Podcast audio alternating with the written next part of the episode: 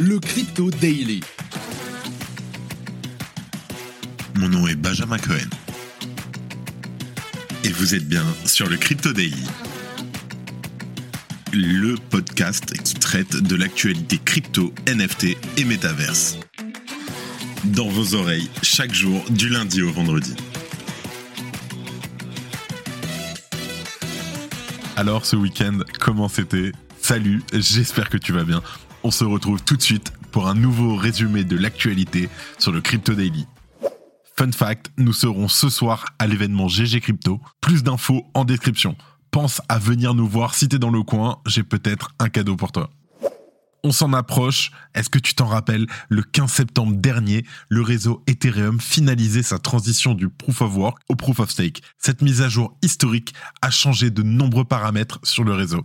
À l'occasion de l'anniversaire des 100 jours du merge, Galaxy a publié un rapport revenant sur les changements qui se sont opérés et on te résume tout ça. En deuxième news, suite aux différents déboires rencontrés par ses différentes filiales, notamment Genesis Trading, qui a récemment licencié 30% de son personnel, Digital Currency Group se trouve désormais sous la surveillance de la SEC des États-Unis et du bureau du procureur du district Est de New York. On en parle. Et pour finir, on parle de la Banque de France qui souhaite, semble-t-il, réduire encore le champ d'action des entreprises crypto en amont de la réglementation MICA. C'est en tout cas ce qui ressort du discours de son gouverneur François Villeroy de Gallo. Les sociétés pourraient ainsi être forcées à disposer d'une licence pour exercer. Je t'explique. Mais avant tout ça, et aujourd'hui, ça fait plaisir, le coin du marché. Here comes the money. Here we go. Alors, on enregistre cet épisode, nous sommes le 9 janvier 2023 et il est midi. Quel plaisir, du vert partout, ça monte et attention, ça monte bien. On a un market cap qui augmente de 4%, qui repasse au-dessus des 850 milliards de dollars. Un Bitcoin en hausse de 2% à 17 300 dollars. Imagine-toi, 17 300 dollars, ça fait super plaisir un Ether en hausse de 5% qui repasse au-dessus des 1300 dollars à exactement 1320 dollars. Un BNB en hausse de 7% et attends, c'est pas fini, hein, qui repasse les 280 dollars. XRP en hausse de 3%, le Cardano en hausse de 14% à 0,32 centimes, le Dogecoin en hausse de 7% à 0,07 centimes et le Polygon en hausse de 7%. Nous avons aussi le Solana en hausse de 22% à presque 17 dollars.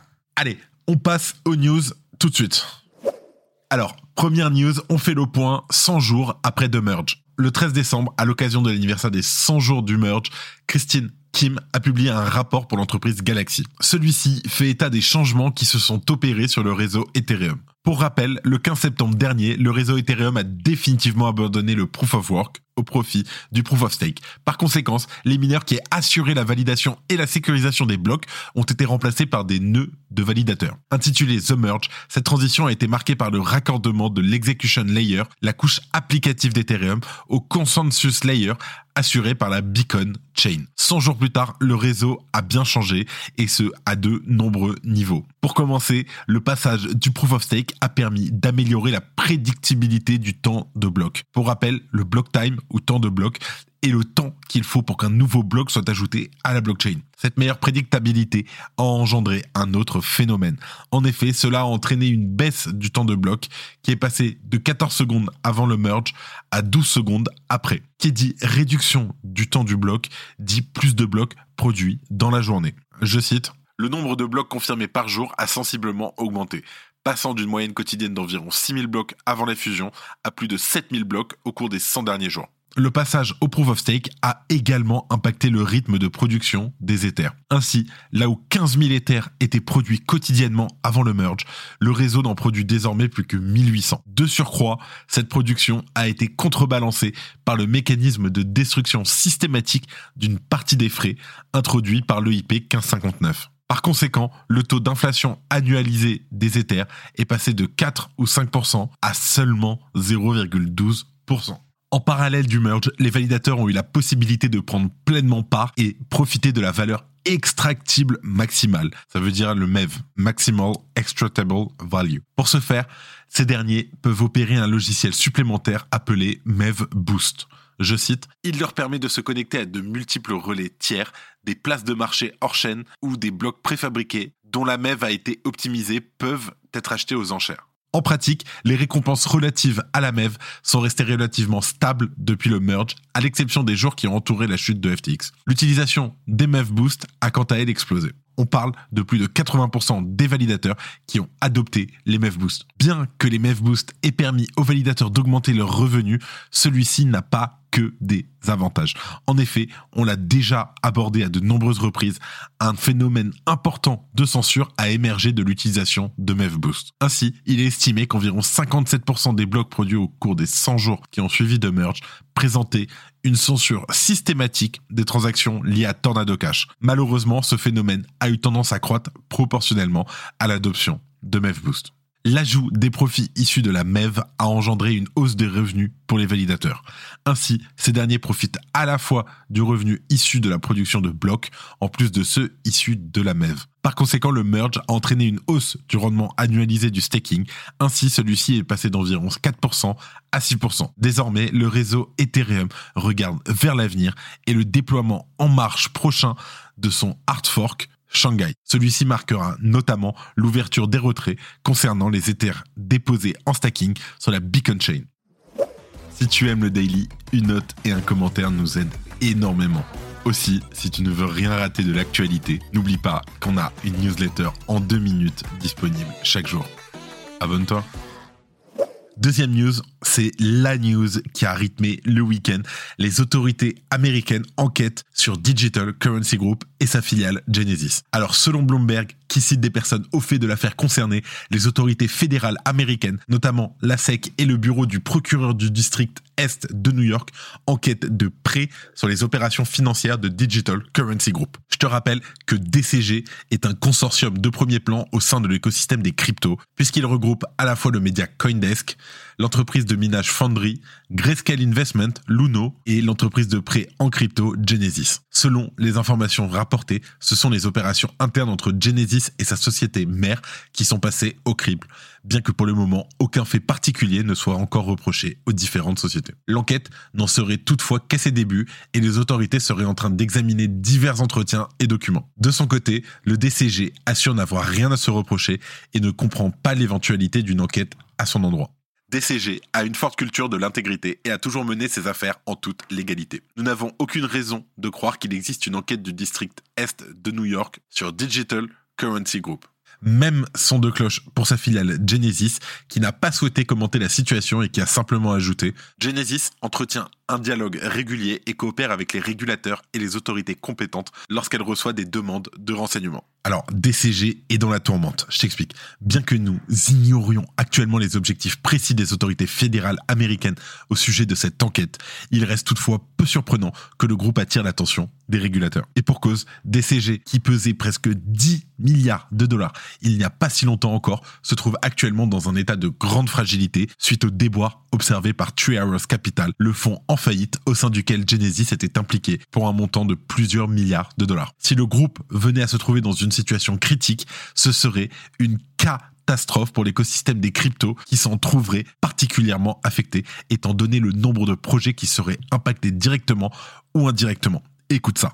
Effectivement, le groupe a investi dans plus de 200 entreprises spécialisées dans les crypto-monnaies et manipule des milliards de dollars quotidiennement. Pour info, on parle de boîtes comme Bitflyer, BitGo, Ledger, Blockstream, Chain Analysis, Circle, Civich, Cognito, Coinbase, Coindesk, Coinflex, Coinhouse, Coinjar, Coinlist. Enfin, c'est infini le, nombre de boîtes dans lesquelles DCG a investi. Et donc, comme je te l'ai dit, la société manipule des milliards de dollars. Cela se fait notamment par le biais de Grayscale Investment, sa filiale qui propose des trusts sur diverses crypto-monnaies et plus particulièrement sur Bitcoin.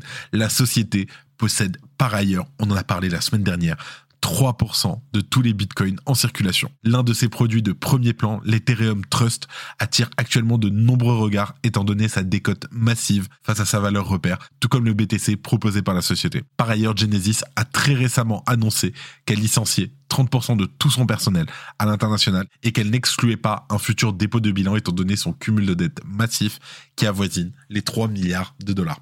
C'est une affaire à suivre, on va en parler énormément et ça va totalement faire bouger le marché dans le bon ou dans le mauvais sens.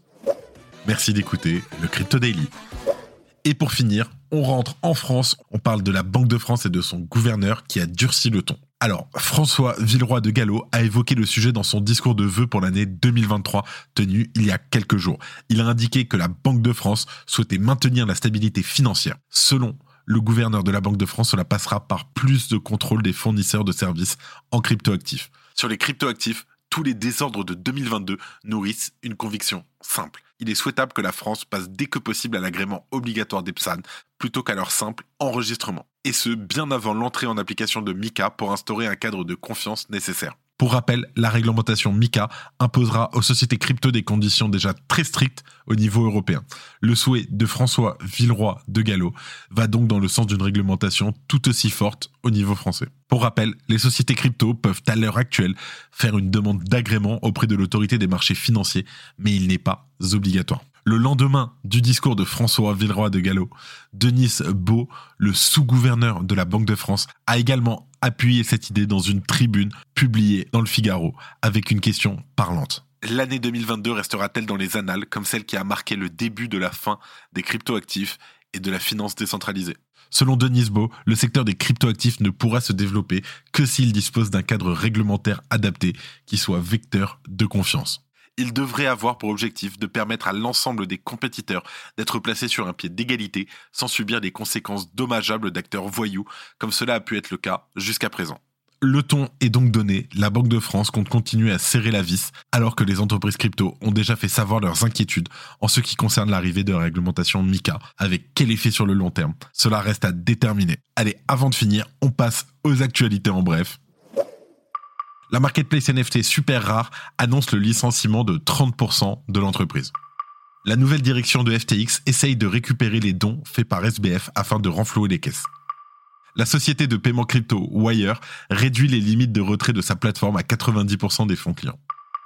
Un administrateur judiciaire américain s'oppose au projet de FTX de vendre Ledger X ainsi que ses filiales FTX en Europe et au Japon. Ferrari met fin à son partenariat avec le sponsor crypto Velas, entraînant une paire de 55 millions pour l'équipe italienne avant la saison 2023 de Formule 1. Le bureau du procureur des États-Unis cite à comparaître les fonds spéculatifs associés à Binance. Une enquête est en cours sur le contournement potentiel des mesures de lutte contre le blanchiment d'argent par l'exchange. C'est une affaire à suivre. Merci de ton écoute. C'est tout pour aujourd'hui. C'est la fin de ce résumé de l'actualité du jour. Évidemment, pensez à vous abonner pour ne pas rater le suivant, quelle que soit d'ailleurs l'application que vous utilisez pour m'écouter. Rendez-vous aussi sur Twitter et LinkedIn pour d'autres contenus d'actualité exclusifs. Je crois que j'ai tout dit. Faites attention à vous. Et moi, je vous dis à demain. C'était Benjamin pour le Crypto. Merci et à très vite.